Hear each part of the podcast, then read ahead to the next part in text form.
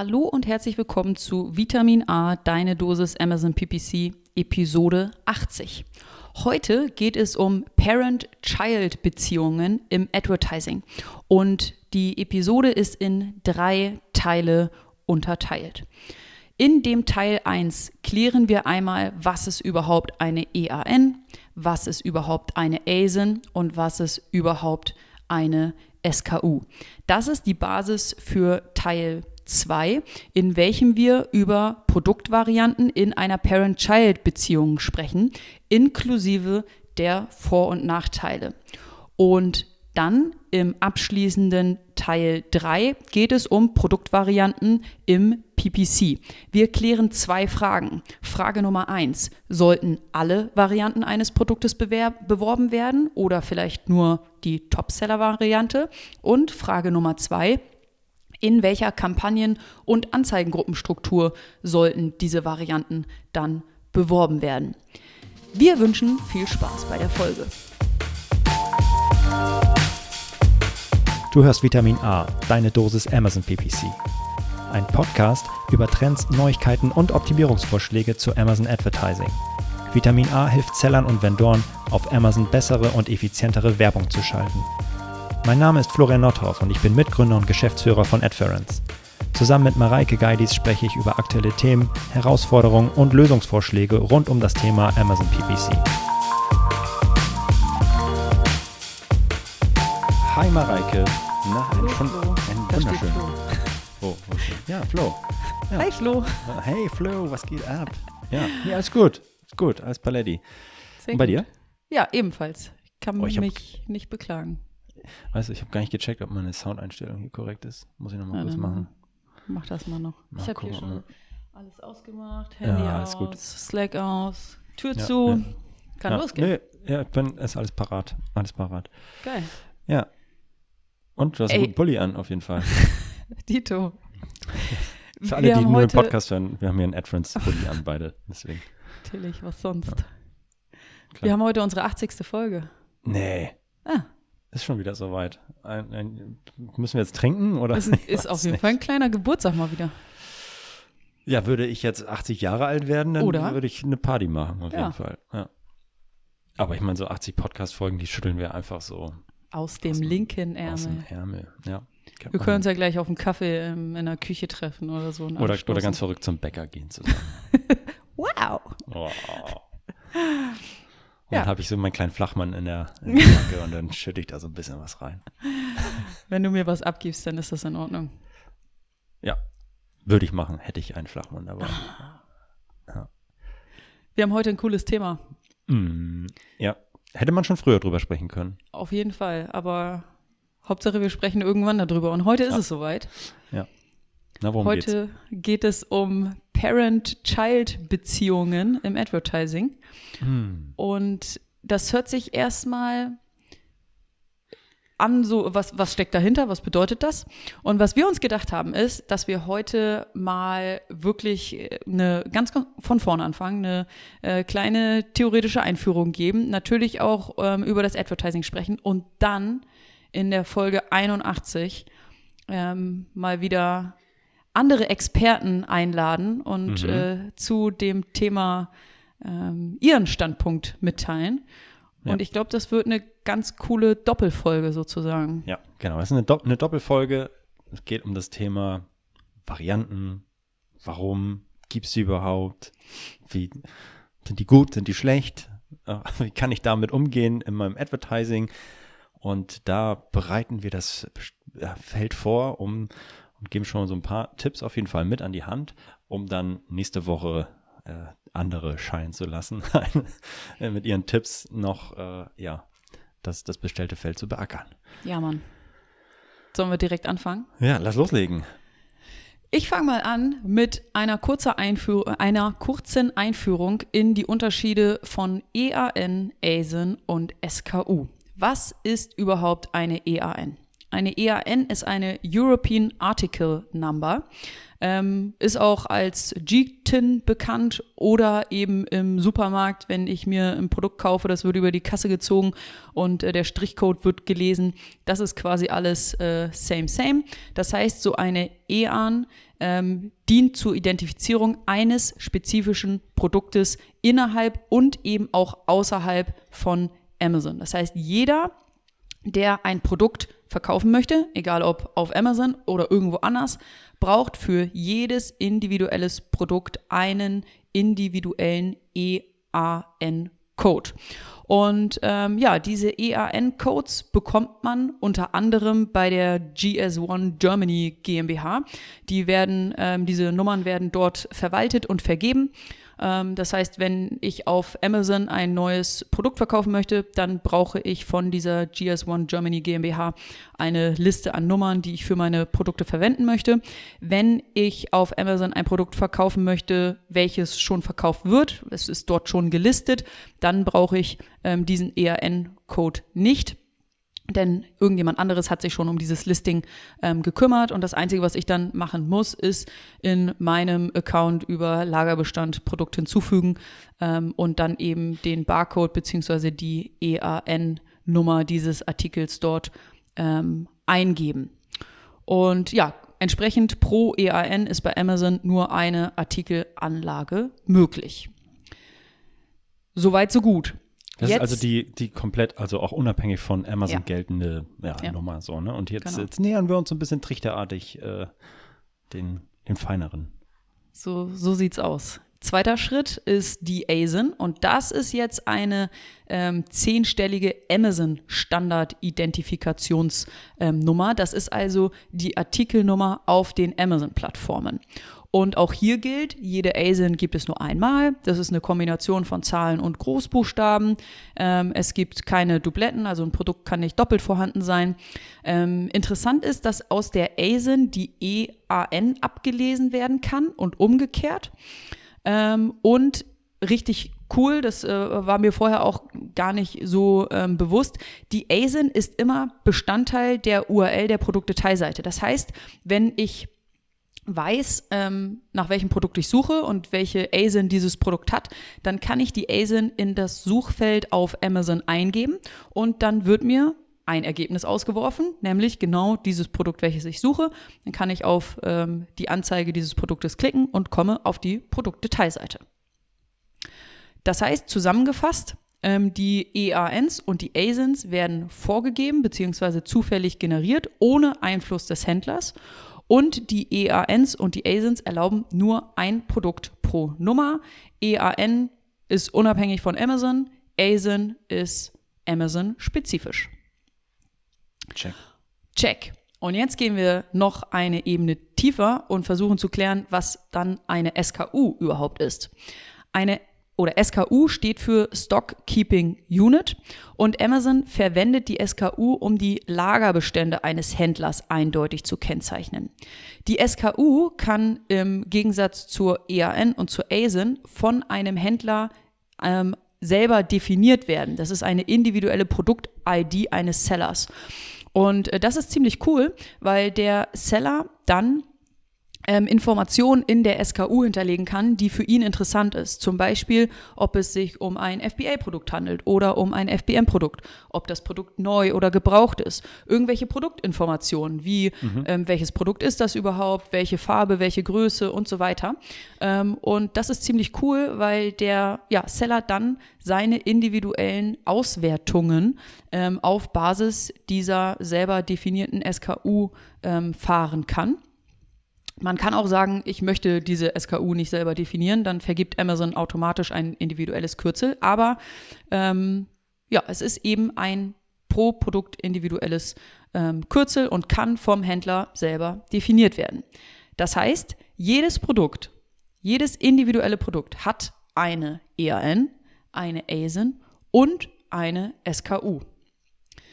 Ich habe mir das mal äh, an einem Beispiel von Snox angeguckt. Da habe ich äh, vier verschiedene Produkte die sich nur in Anführungszeichen in der Farbe und in der Größe unterscheiden. Das ist eine, eine Boxershorts Herren Dreierpack und die unterscheidet sich in der Farbe. Es gibt irgendwie große Karo-Muster und kleine Karo, nee, klein kariert und irgendwie gestreift und es gibt unterschiedliche Größen, S, M, L, XL und so weiter.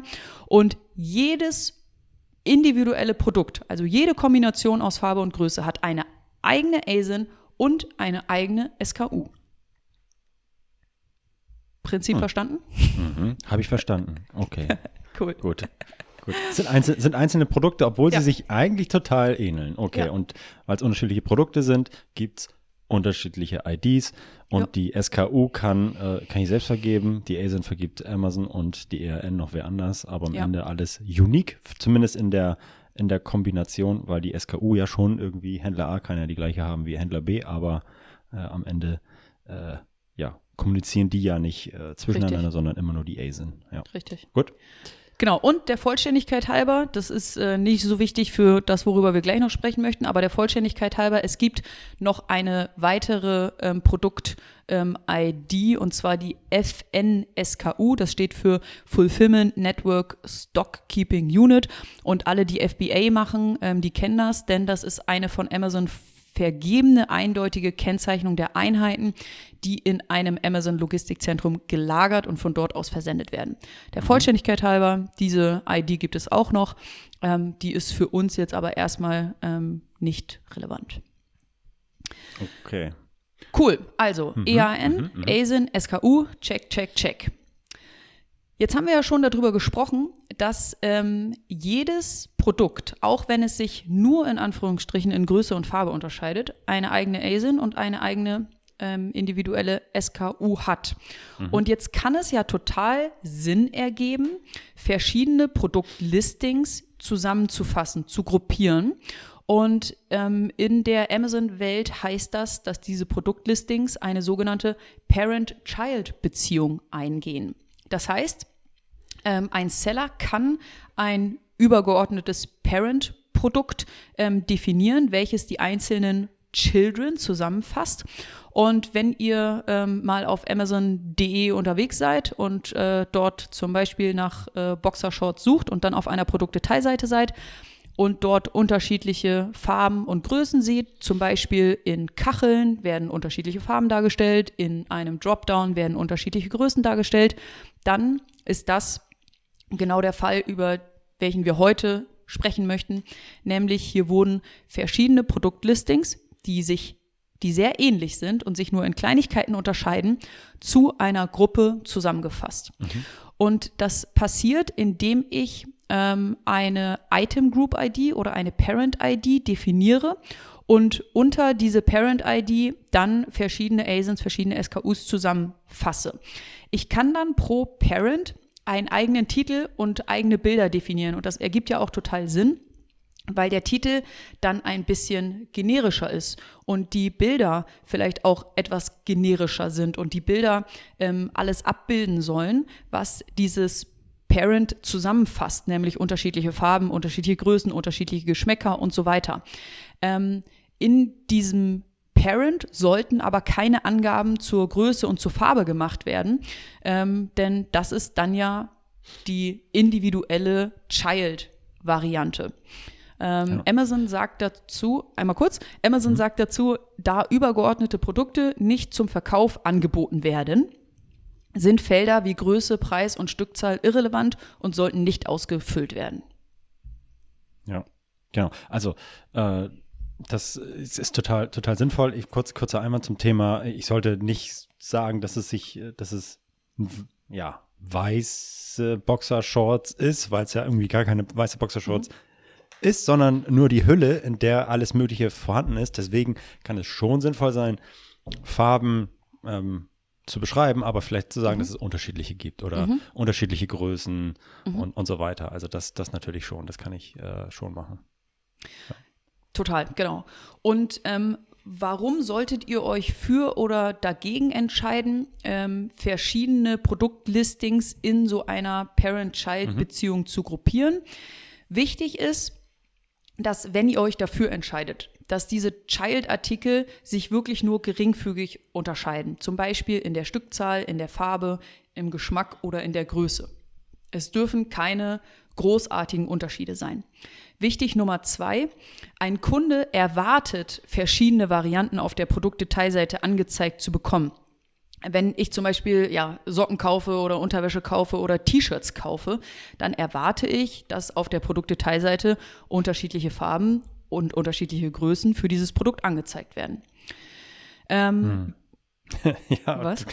Der, der, der, der Konterpart davon ist ja, dass ich, dass ich das äh, zu doll mache und mhm. tatsächlich die Produkte zu heterogen sind. Mhm. Äh, und ja, bei Elektrogeräten finde ich das immer total verstörend. Oder wenn ich irgendwelche Gartengeräte kaufe, dann packen da die, äh, die Hersteller unterschiedlichste ja, Zubehörteile in ein mhm. so ein Ding und ich weiß, hä, wo, welche, wat, welche Rezension gucke ich mir jetzt an hier? Wat, mhm. Welches Produkt? Was kann das jetzt alles? Also, das finde ich, also persönlich aus der reinen Kundenperspektive dann irgendwie nicht so perfekt.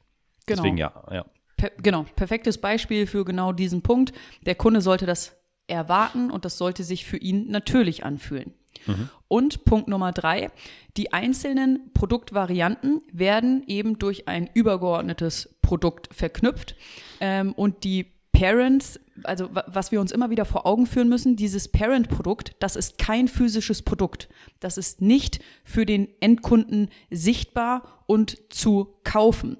Dieses Parent-Produkt dient lediglich der Struktur und setzt die untergeordneten Varianten in eine Beziehung zueinander. Mhm. Ich kann dieses Parent-Produkt nicht kaufen und ich kann dieses Parent-Produkt auch nicht bewerben. Dieses Parent-Produkt gibt es nicht. Das ist eine Hülle, ein Rahmen für verschiedene Listings, die ich zusammenfasse.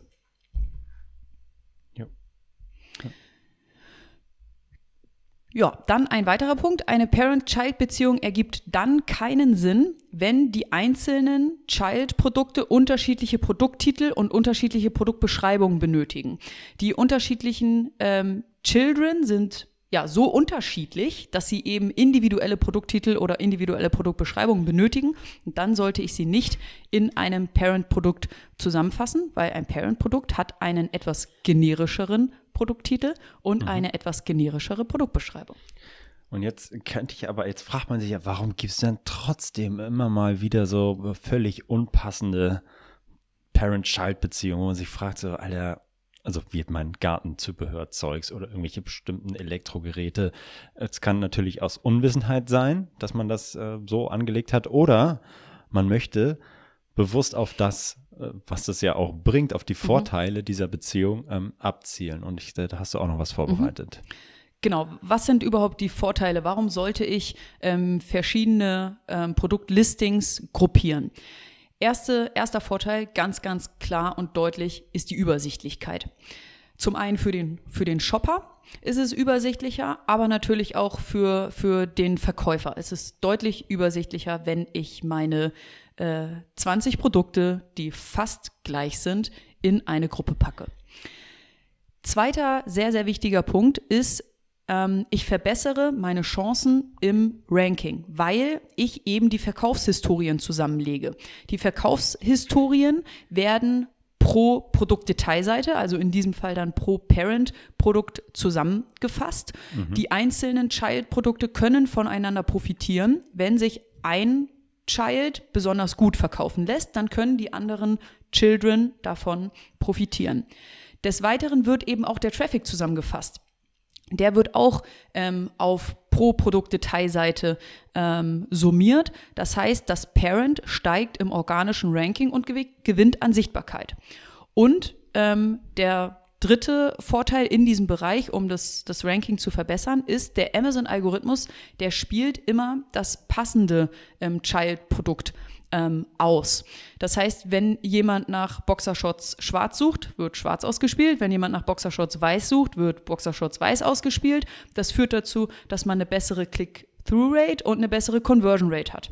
Ähm, und ja, am Ende eben dieses Parent im Ranking steigt. Ein weiterer Vorteil ist, dass die Rezensionen zusammengefasst werden. Wenn ich 20 unterschiedliche Produktvarianten habe und jedes Produkt müsste für sich Rezensionen sammeln, dann hätte ich hier eine Rezension und da eine Rezension und das Topseller-Produkt hätte vielleicht 20 Rezensionen. Ähm, jetzt auf Parent-Ebene werden diese Rezensionen zusammengefasst. Und ähm, in dem Beispiel von Florian hat das nicht so gut ähm, funktioniert. Da waren die ähm, Children so unterschiedlich, dass Florian nie so richtig verstanden hat, für welches Produkt diese Rezension jetzt gilt. Deswegen extrem ähm, wichtig, auch daran zu denken. Die Rezensionen werden zusammengefasst und das ist dann von Vorteil, wenn sich die Produkte wirklich nur in Farbe und Größe beispielsweise unterscheiden. Ja. Ein weiterer Vorteil ist, dass ich die Bullet Points individualisieren kann. Ich kann nicht, haben wir ja gerade gesagt, den, den Titel ähm, individualisieren. Den muss ich recht generisch schreiben. Aber wenn jemand, ich habe äh, letztens äh, auf Amazon einen, einen Fernseher gekauft und ähm, da gab es unterschiedliche ähm, Varianten des Fernsehers und ähm, ich habe mich für einen Fernseher entschieden, der vielleicht nicht die perfekt neueste technische Ausstattung hat. Und dann habe ich in meinen Bullet Points gelesen, dass mein Fernseher eben nur HDMI 2.0 Anschluss hat. Und als ich auf den anderen Fernseher, der äh, schon etwas, etwas fortgeschrittener quasi ist, etwas größer aufgebaut ist, der hatte dann einen HDMI-Anschluss 2.1. Und ähm, da haben sich die Bullet Points ähm, pro Child dann entsprechend verändert. Das war ziemlich cool zu sehen. Mhm. Ähm, weiterer Vorteil. Ist ja schon der, da, der Fernseher. Eigentlich. Ja. Und ist geil. super geil. Der war, ich weiß nicht, warum Amazon das gemacht hat, aber ähm, letzte Woche waren die LG-Produkte richtig krass runtergesetzt äh, und ich habe äh, minus 40 Prozent für meinen Fernseher bezahlt und ähm, das hat sich ziemlich gut angefühlt. Der ist da, wir haben ihn aufgehängt und der macht großen Spaß. Mm, hört sich gut an. Genau. Ähm, letzter Vorteil oder letzter Vorteil in meiner Liste ist vielleicht nicht der letzte Vorteil generell. Mhm. Ähm, der Kunde kann sich die für ihn passende Variante aussuchen. T-Shirt, Größe, TV-Größe, was auch immer. Und je mehr Auswahlmöglichkeiten ein potenzieller Kunde auf der Produktdetailseite hat, desto weniger mu muss er nach anderen Auswahlmöglichkeiten suchen und desto niedriger ist das Risiko, dass ich ihn verliere. Ergibt Sinn. Total ist schon eine coole Sache, ähm, verschiedene ähm, Listings in so einer Child-Parent-Beziehung zusammenzufassen. Es gibt natürlich auch Nachteile, die wir auch nennen wollen und müssen. Ähm, wenn ich eine für mein, ähm, für mein Genau, die Rezensionen werden zusammengefasst. Das heißt, wenn ich eine schlechte Rezension ja, für eine Variante beide, bekomme, beide Richtungen gehen, ne? Genau, dann wirken sich diese schlechten Rezensionen auf alle meine Varianten aus, denn sie werden Wobei auf ja, genau, wobei ja natürlich einzelne, wobei die Produkte eigentlich gar nicht so unterschiedlich sein sollten. Ja. Dass das total okay ist in dem Fall, dass die ja. sich. Äh, ja, Aber kann natürlich passieren. Ja. Und die ähm, Anzahl der Suchergebnisse ähm, verringert sich. Dadurch, dass ich meine Children zusammenfasse zu einem Parent, wird eben nur noch ähm, ein Produkt dieser ähm, Children ausgespielt. Meistens spielt Amazon dann eben nur dieses eine Hauptprodukt aus. Dabei handelt es sich dann ähm, wahrscheinlich um das Child, das sich innerhalb einer ähm, Variantenbeziehung ähm, am besten verkauft. Und das Risiko, welches ich hier eingehe, ist folgendes. Ein Amazon-User sucht beispielsweise recht generisch nach Rucksackherren, hat aber in seinem Kopf einen einen blauen Rucksack vor Augen. Und ähm, bei den Suchtreffern erscheint jetzt der Rucksack als grüne Variante, weil das ist das Produkt, was sich am besten verkaufen lässt. Ähm, und jetzt kann, kann es passieren, dass der User nicht auf diesen grünen Rucksack klickt, da er ja eine andere, sehr konkrete Vorstellung seines Wunschproduktes hatte. Und dieses Parent dann eben das, ähm, das blaue Modell, nach welchem er eigentlich in seinem Kopf gesucht hat, verdeckt. Mhm. Ähm, das kann passieren. Da direkt auch als Tipp anschließend, in meinem Produktbild 1, welches ich für mein Parent-Produkt hinterlegen kann, können die verschiedenen Varianten, die verschiedenen Farben angezeigt werden. Das heißt, wenn dieser User jetzt nach Rucksackherren sucht und ähm, es wird der Rucksack ähm, grün ausgespielt, aber auf dem Produktbild Nummer 1 sind eben auch die anderen Rucksäcke in den anderen Farben zu sehen, habe ich immer noch die Chance, dass der User auf diese Produktausspielung klickt. Und daran äh, schließt sich dann eben auch äh, der letzte Nachteil auf meiner Liste ähm, an, nämlich dass wenn ich mehrere ähm, Varianten habe, die Topseller sind, dass die sich entsprechend gegenseitig verdecken, mhm, weil Amazon genau. eben ein Produkt ausspielt, ich habe aber vielleicht noch ein zweites oder drittes Produkt, was sich richtig geil verkaufen lässt. Das wird dann an dieser Stelle vielleicht verdeckt und nicht ausgespielt. Ja, und da könnte ich sagen, ich, äh, wenn ich darf, keine Varianten zu machen. Ja. Wenn ich, wenn ich darf. Und wenn dieser eine Nachteil größer ist als die Vorteile, die ja. sich daraus ergeben. Das ähm, muss man dann eben einmal für sich bewerten. Ja. Okay, verstanden. Ich glaube jetzt, ja, habe ich, hab ich, hab ich gerafft, ähm, wie das äh, ganze Konzept äh, aufgebaut ist und dass es auf jeden Fall sehr viele Vorteile natürlich nach mhm. sich äh, zieht, mit Varianten zu arbeiten, aber die Nachteile sind auch auf jeden Fall nicht von der Hand zu weisen. Mhm. Und jetzt fragen wir uns natürlich, was soll ich denn jetzt eigentlich bewerben? Mhm. Also, weil Werbung ja grundsätzlich schon eine gute Sache ist, glaube ich. Mhm. Das sind wir uns alle einig. Aber soll ich jetzt wirklich, also ich habe jetzt meine, bleiben wir bei dem Boxershorts-Beispiel, ich habe da jetzt zehn unterschiedliche Varianten drin, in unterschiedlichen Größen und Farbkombinationen. Da komme ich mit zehn wahrscheinlich gar nicht hin. Und jetzt frage ich mich, okay, soll ich jetzt wirklich alle diese Varianten auch bewerben? Und äh, da gibt es auch wiederum Vor- und Nachteile, die wir einmal diskutieren wollen. Denn eine, eine eindeutige Antwort gibt es definitiv nicht, sondern man muss für sich und äh, individuell abwägen, ob das passt oder nicht. Ähm, und jetzt muss man sagen, okay, gut, fangen wir mal ein, ja, an mit ich bewerbe alle Varianten, also mhm. alle meine zehn unterschiedlichen Größen und Farbkombinationen. Dann ähm, werden auch wenn der Nutzer, der potenzielle Käufer, anfängt auch spezifisch zu suchen, nach nämlich einer Boxershorts weiß, die vielleicht gerade nicht mein Topseller ist, auch ausgespielt werden mhm. in der Werbung. Weil normalerweise nur die schwarze vielleicht der Topseller wäre, den Amazon normalerweise ähm, ähm, ja, ähm, äh, oder den ich normalerweise nur beworben hätte, wenn ich nur mhm. meinen Topseller bewerbe. So, und was Amazon jetzt dann ähm, macht, ist, okay, gut, oder, oder wenn wir die alle in, ähm, bewerben, sich Amazon dann natürlich die passende, ähm, äh, das passende, ähm, die, das passende Produkt, was ich bewerbe, auch natürlich relevanter be, ja, ähm, einschätzt und dann entsprechend äh, pusht oder höher, höher rankt, zusätzlich zu meinem Gebot, dann wird auch dann natürlich das angezeigt werden. Wenn ich das nicht bewerbe, dann würde ich da leer ausgehen und müsste darauf hoffen, dass ich mit meinem organischen, ähm, ja, einfach den, den User abholen mit meinem organischen Placement. Und das ist, glaube ich, schon mal ein dickes Pfund. Also, mhm. wenn ich wirklich meine Varianten nicht bewerbe, muss und nur auf nur meinen Topseller bewerbe, dann fehlt mir also sehr wahrscheinlich viel vom Mid- und Longtail. Sobald es irgendwie spezifisch wird, was Farben, mhm. Größen, Fa ähm, Geschmäcker und so weiter angeht, alles, was, was meine Varianten am Ende auch ausmacht, sobald es dann spezifischer wird, fehlt mir das. das äh, da habe ich keinen guten Fit zur Suchanfrage. Und das ist schon mal ein großes ähm, Ding. Das zweite ist, ähm, wenn ich natürlich verschiedene Varianten habe und die bewerbe und eine davon mal out of stock ist, dann ist das überhaupt nicht schlimm ähm, weil dann meine Werbung weiterläuft ähm, und ich dann quasi diesen Slot, der vielleicht frei wird, wenn ich jetzt nur meine, ähm, ja, äh, mit, mit meinen anderen Produkten reingrätschen kann und das auffangen kann. Wenn ich jetzt nur meinen Topseller bewerbe und ich sehe, okay, gut, ich laufe da vielleicht gerade out of stock, ähm, sollte ich grundsätzlich vielleicht schon darüber nachdenken, meine Werbung zu pausieren. Mhm. Ähm, aber was nicht passiert ist, dass automatisch das aufgefangen wird von meinen anderen Varianten. Und ähm, wenn ich jetzt alle meine Varianten bewerbe, dann äh, bleibe ich da zumindest sichtbar und auch meine generischen Suchen würden dann halt von meinem zweitbesten Top-Seller mhm. automatisch abgefangen und äh, was also dann auch ja, ein super, super Vorteil ist.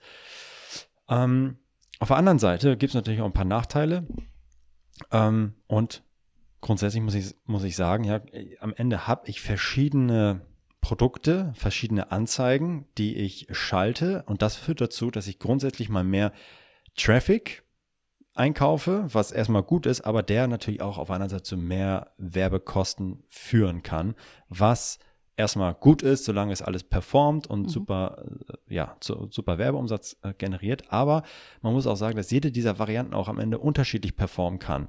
Äh, es gibt ja einen Topseller nicht ohne Grund, weil der am, am, sich am häufigsten verkauft, die beste Conversion-Rate hat wahrscheinlich. Und wenn ich jetzt anfange, vielleicht meine, mein, ja, meine schlechter performenden Varianten damit reinzupacken, dann ähm, ja, habe ich so ein, so ein Mischmasch am Ende an ähm, an Performance. Und das zieht vielleicht overall meinen A-Cost ein bisschen nach unten, ähm, aber ich kann am Ende äh, halt, das ist auch wieder ein Vorteil meiner Meinung nach, mehr investieren und mehr äh, Werbe, äh, Werbung schalten und mehr Traffic einkaufen. Aber das muss man einmal wissen, okay, am Ende habe ich viel mehr Hetero, Heterogenität am Ende in meinem Kampagnen-Setup. Wie auch immer, wie ich, ich am Ende jetzt diese Kampagnen aufsetze, mhm. da kommen wir gleich noch zu, aber das ist auf jeden Fall eine Sache. Ähm, Hast du da noch äh, Anmerkungen zu oder? Nee. Okay. Ist cool. vollständig und nachvollziehbar. Okay, cool. Ähm, dann das andere Extrem ist, ich packe nicht alle meine Va Varianten ähm, in, in, meine Werbung oder bewirb die nicht, sondern sage, ich möchte nur meine Top-Variante, den einen Top-Seller bewerben. Das hat den Vorteil, dass ich wirklich ähm, alles auf diese eine Variante zuschneide ähm, und die Perfor Performance overall wahrscheinlich besser ist, ich natürlich aber nicht so viel Reichweite habe. Aber es ist wirklich ähm, ja das Produkt, mein, mein, mein Star-Produkt, ähm, die schwarze Boxershorts. Und wenn hier, äh, jetzt jemand sucht, generisch sucht nach äh, Boxershorts, dann werde ich sicherstellen, selbst wenn ich vielleicht ähm, out of stock sein sollte, dann habe ich halt diesen, ähm, diesen Slot nicht. Aber sobald sie wieder da ist, ähm, habe ich ihn wieder und meine Performance bleibt immer rein und ist immer gut und mhm. overall habe ich eine bessere Performance, ähm, aber natürlich weniger Reichweite. Und man muss natürlich auch sagen, dass diese Top-Seller-Variante ja am Ende das Einfallstor ist für meine gesamten Varianten auf der Produktdetailseite. Der Kunde kann ja trotzdem die verschiedenen ähm, Varianten auf der Produktdetailseite sehen. Aber natürlich großer Nachteil, was passiert, wenn ich jetzt wirklich nach einer weißen Boxershorts suche oder nach einer XXL Boxershorts oder was auch immer. Und am Ende bewerbe ich nur diese eine Variante, die vielleicht M schwarz ist oder was auch immer. Dann könnte es passieren, dass ich da nicht zum Zug komme. Ganz bewusst nicht, weil meine Größe nicht passend ist, die ich da gerade bewerbe, oder mein Muster nicht passend ist, was ich oder Farbe nicht passend ist, was ich gerade bewerbe. Und da verliere ich einfach vor viel im Mid- und Longtail. Mhm was nicht so richtig, richtig cool ist. Und stellt euch vor, ihr lauft halt out of stock, ähm, dann ist die gesamte Gruppe, gesamte ähm, äh, Set an Varianten, ähm, ganze Parent nicht mehr sichtbar, zumindest im Werbebereich. Und das ist natürlich auch nicht das, was wir wollen. Und so ein Mittelweg wäre tatsächlich zu sagen, okay, gut, ich bewerbe alle meine ähm, oder meine Top 2, 3, 4 mhm.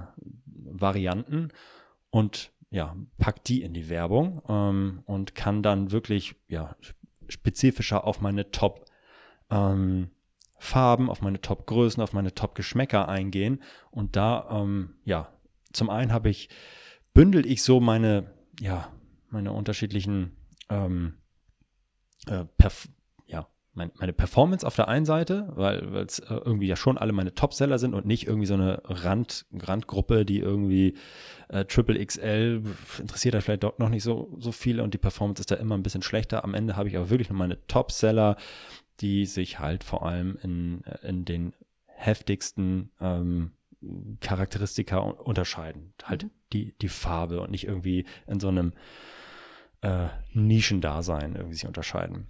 Ähm, ja, genau. Und am Ende habe ich natürlich den Vorteil, dass selbst wenn eine von diesen Top-Varianten out of stock ist, fangen fang die anderen das noch mit auf. Mhm. Okay. Ähm, aber auch da fehlt mir am Ende wieder das große, ähm, äh, ja, was passiert denn jetzt mit dem Nutzer, der jetzt wirklich drei Triple XL sucht? Mhm. Und das sind halt nicht meine Top-Seller, verliere ich auch wieder. Ich persönlich bin, bin Freund davon, grundsätzlich alles zu bewerben. Und ich glaube, das haben wir auch in unseren, äh, in unseren vorherigen Folgen gesagt, dass wir sagen, okay, komm, du musst, brech doch deine einzelnen Top-Seller raus. Also du startest vielleicht ähm, mit, mit einer großen Gruppe und fängst dann an, ähm, deine Top-Seller rauszubrechen, sodass du aber in Summe immer noch dein, dein Fallback hast, wo du alle bewirbst. Ja, und ähm, also da sind dann deine, deine restlichen Produkte drin, die du aber vielleicht gebündelt in einer ja, Catch-all-Kampagne hast mhm. oder so, aber dann fängst du an, deine beiden Top-Seller-Varianten rauszubrechen mhm. und die dafür individuelle Kampagnen zu machen und so weiter. Und das ist, glaube ich, so ein bisschen der Königsweg, ähm, zu ja. sagen, okay, ich habe alle Varianten im Advertising, gebe aber nur den Top Sellern genau die Liebe, die sie brauchen, nämlich mit einem spezifischen Keyword-Set und mit, richtig, mit individuellen Geboten und ähm, habe aber trotzdem meine maximale Sichtbarkeit, weil wenn dann doch mal jemand nach Triple XL sucht, habe ich dann, fange ich das dann ab über meine oder eine komische Farbe, die halt nie jemand nachfragt, äh, vielleicht aber doch ein paar Leute. Pink, eine pinke Boxershorts, wer träumt da nicht von? Und dann, äh, ja, habe ich die zumindest in meiner Catch-all-Kampagne oder in meinem Fallback oder wie auch immer ich das dann nenne. Ja. Genau, ja. Und was natürlich auch noch, äh, um es nur einmal gesagt zu haben, ähm, soll ich jetzt ähm, FBA und FBM Produkte gleichzeitig bewerben? Ja, auf jeden Fall. Eins davon kommt immer zum Zug. In der Regel natürlich das, vermutlich das FBA-Produkt. Und aber wenn das mal out of stock ist, dann ja. fangt ihr sofort automatisch natürlich das Ganze mit eurem FBM-Produkt auf. Von daher immer äh, total sinnvoll, beides, beides gleichzeitig zu bewerben. Ähm, und das macht auch Sinn, das in einer Kampagne, weil das Produkt ja das identische ist, aber ähm, auf das in die gleiche Kampagne zu packen oder gleiche Anzeigengruppe. Ja. Alles ist gleich, bloß ja. Na, nicht alles ist gleich, die Versandmethode ist unterschiedlich, deswegen die Conversion-Rate wahrscheinlich mhm. wieder ein bisschen unterschiedlich. Kann man auch wieder diskutieren, aber das vielleicht einmal auch noch erwähnt. Auf jeden Fall ähm, beide, beide äh, SKUs reinhauen da. Jawohl. Perfekt. Das war genau der, der erste Teil und die erste Frage zu Produktvarianten und, und mhm. PPC. Das heißt, sollten alle Varianten beworben werden oder nur eins oder irgendwas dazwischen?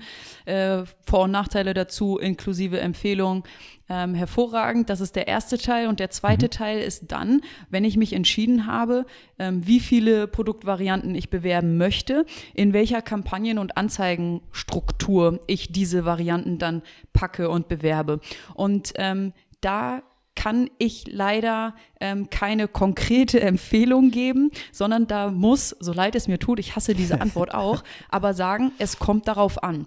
Aber was wir vorbereitet haben, ist ein Kriterienkatalog, ähm, welcher dazu beitragen kann, dass wenn du genau diese Fragen beantwortest, du dann zu deiner optimalen, ähm, für dich optimalen Struktur kommst. Welche Kampagnen- und Anzeigenstrukturen gibt es überhaupt?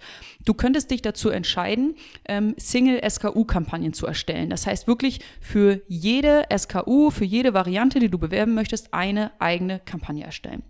Du könntest aber auch sagen, es kann Sinn ergeben, die Varianten in einer Kampagne zusammenzufassen, aber die Varianten in unterschiedlichen Anzeigengruppen zu bewerben. Oder Option 3, die Varianten ähm, in einer Kampagne und in einer Anzeigengruppe zusammenzufassen. So, das sind die drei ähm, Varianten, die es gibt. Und ähm, jetzt wäre es natürlich schön zu sagen, das ist äh, die beste Option und die solltest du auf jeden Fall ähm, ähm, nehmen, aber das funktioniert leider nicht, sondern das ist wirklich sehr individuell. Nach welchen Kriterien würde ich für mich entscheiden, welche Kampagnenstruktur für mich die optimale ist? Als aller, allererstes sollte ich mir überlegen und versuchen herauszufinden, was ist denn überhaupt das Suchverhalten meiner Kunden? Ja. Das kann ich durch eine Keyword-Recherche, kann ich das versuchen zu analysieren. Was ist das Suchverhalten? Wonach wird gesucht? Wird nach meinem Produkt gesucht im Zusammenhang mit der Größe? Wird nach meinem Produkt gesucht im Zusammenhang mit der Farbe? Wird nach meinem Produkt gesucht im Zusammenhang mit dem Geschmack? Das ist eine sehr, sehr wichtige Frage, die ihr euch beantworten solltet. Ähm, dann also kommen. Also, genau, das, genau, da geht es ja genau darum, diese, ähm, was ich vorhin hatte, mit diesem ja. Rausbrechen von Topsellern und also da kann ich den Weg gehen, okay, irgendwann fällt mir schon auf in, den, in, in, der Autokampagne, okay, oh Mensch, die Leute suchen ja schon irgendwie häufig nach schwarzen Boxershorts und äh, nicht so nach karierten. Deswegen äh, könnte es sinnvoll sein, für dieses Topseller-Produkt dann am Ende natürlich eine individuelle Kampagne mhm. mach, zu machen und so weiter. Ähm, das Ganze kann ich aber natürlich auch vorbereiten, ne? so wie, wie du es schon sagst, äh, durch meine vorgelagerte Keyword äh, mhm. Ja, genau. Und dann gibt es ja noch ähm, innerhalb der Kampagnenstruktur ähm, von Amazon definierte Dinge, die ich tun kann oder die ich eben nicht tun kann. Ich kann auf ähm, Kampagnenebene Keywörter ausschließen. Ich kann auf Anzeigengruppenebene Keywörter hinzufügen, einschließen. Ich kann auf Anzeigengruppenebene Keywörter ausschließen. Ich kann auf Kampagnenebene ein Budget definieren und ich kann auf Kampagnenebene Geburtsanpassungen für Platzierungen definieren. Und wenn ich jetzt zum Beispiel sage, ich habe hier eine Variante A und die soll ein anderes Budget bekommen als Variante B, dann bedeutet das für euch, Variante A und Variante B müssen in unterschiedliche Kampagnen. Mhm. Wenn ihr sagt, ich habe ähm, eine Boxershorts schwarz, die ich bewerben möchte und eine Boxershorts weiß und ich möchte entsprechend auch dafür passende Keywörter einbuchen, dann ergibt es total Sinn, die Varianten auf mindestens unterschiedliche Kampagnen oder eben auch auf unterschiedliche Anzeigengruppen ähm, aufzuteilen, weil ich dort in den Anzeigengruppen dann die Produkt, Farbe, Keywörter, Kombination Keywörter einbuchen kann. In die Anzeigengruppe, wo ich meine Boxershorts weiß ähm, bewerbe, buche ich weiß ein und in die Anzeigengruppe, wo ich meine Box Boxershorts schwarz ähm, bewerbe, da buche ich eben Boxershorts schwarz als, als Keyword ein. Und ähm, das sind die Kriterien bzw. die Fragen, die du versuchen solltest, dir zu beantworten und die dir dabei helfen, die für dich optimale Kampagnenstruktur zu finden, nachdem du dich entschieden hast, welche Varianten du bewerben möchtest. Das war ja ein krasser Satz, aber genau richtig. Darum, darum geht es am Ende. Und ich glaube, was man auch nochmal sagen muss, am Ende theoretisch alles mega sauber und äh, überschneidungsfrei und äh, aber Natürlich ist das, äh, ja, überschneidet sich hier und da nat natürlich äh, Traffic kann, kann sich überschneiden mhm. und kann vielleicht mal äh, Amazon doch das eine Produkt vorziehen ähm, oder eins ist irgendwie out of stock und dann wird auf einmal doch irgendwie aus Versehen eine, eine schwarze Boxershorts bei einer weißen Suche angezeigt. Ähm, und da ja, empfehlen wir natürlich auch, ey, komm 80, 20, 90, 10 und ihr werdet nie hundertprozentig sauber arbeiten, weil am Ende ähm, es noch ja, die Blackbox Amazon gibt. Ihr könnt es so gut wie möglich vorbereiten und euch einfach sicher fühlen in dem Setup, was ihr habt. Und äh, ich glaube, das ist ähm, einmal ganz wichtig zu erzählen, äh, dass man ja der auch durch aufgrund der Fülle der Möglichkeiten jetzt nicht einfach äh, ja sagt, okay, gut, jetzt lasse ich es einfach komplett. Mhm. Nein, äh, ähm, es ist immer noch besser, irgendwie ähm, in die manuellen Kampagnen zu gehen, in äh, die Topseller rauszubrechen und da dann irgendwie individuell zu arbeiten. Und auch wenn das nicht hundertprozentig immer perfekt passt, ist das aber besser als, äh, unserer Meinung nach zumindest, als mit der, mit der Schrotflinte, äh, mit den Autokampagnen dann loszulaufen. Ja. Genau, das einmal. Und äh, noch eine kurze Ergänzung zu dem Kampagnen-Setup. Das äh, ist jetzt vor allem ja bei uns getrieben von, hey, wir haben da Dauerbrenner-Kampagnen, die die ganze Zeit eigentlich möglichst viel Traffic zu einem möglichst profitablen ACOS generieren sollen. Aber das kann sich auch mal ganz schnell ändern, wenn ihr entweder einen Product Launch habt oder wenn ihr einzelne Varianten auf einmal abverkaufen müsst, weil die megamäßig nerven in euren ähm, Lägern oder bei Amazon und die müssen raus dann macht es natürlich auch Sinn, dafür einzelne Kampagnen zu machen, einzelne Budgets und feuerfrei und die irgendwie versuchen, so schnell wie möglich loszuwerden. Das kann natürlich auch nochmal ein, ein Grund sein, um äh, ja eine andere abweichende Kampagnenstruktur zu wählen. Ja. Ja, yes, sehr, yes, yes. sehr, sehr cooles, sehr ähm, komplexes äh, Thema. Welche, ihr müsst halt zwei Fragen beantworten und ich hoffe, dass wir euch äh, dabei geholfen haben und euch so ein bisschen an die Hand gegeben haben, ähm, welche Fragestellungen ähm, euch unterstützen können, diese Frage zu beantworten. Zum einen, möchtest du alle Varianten bewerben oder nur eine oder nur einige? Und zweite, in welcher Kampagnenstruktur, in welcher Anzeigen ähm, Gruppenstruktur ergibt das Ganze ähm, ja, Sinn. Geiles Ich glaube, es war ein, ein super, super, Einstieg. Wir haben jetzt mal ja. wirklich von Anfang bis mittendrin, wir sind noch ja. mittendrin in der, ähm, in der Diskussion, hey, was gibt es eigentlich für Vor- und Nachteile mit, mit Varianten beim Thema PPC? Ja. Denn in der nächsten Folge, ähm, ja, kommen die ExpertInnen dazu mhm. und äh, geben, oder andere ExpertInnen mhm. dazu und ähm, geben, äh, und geben ihren äh, Senf nochmal ja. dazu. Und äh, da sind wir mega gespannt. Von daher freut ihr auf nächste Woche. Dann kommt es raus und das wird äh, ein Fest, das kann ich euch jetzt schon verraten. Haben viele coole Gäste wieder dabei. Und ja, wenn euch das gefallen hat, äh, das Ganze, dann äh, lasst einen Daumen oben da, hätte ich fast gesagt, aber oder ein positives Review auf Apple Oder erzählt einfach euren Freunden oder äh, Geschäftskollegen davon, dass ihr diesen Podcast hört und ihn vielleicht ganz gut findet. In diesem Sinne. Bis nächste ja. Woche. Bis ciao, nächste ciao. Woche. Macht's gut. Ciao. Das war Vitamin A, deine Dosis Amazon PPC. Für Fragen und Feedback schreibt uns gerne eine Mail an vitamin-a at Vielen Dank fürs Hören und bis zum nächsten Mal.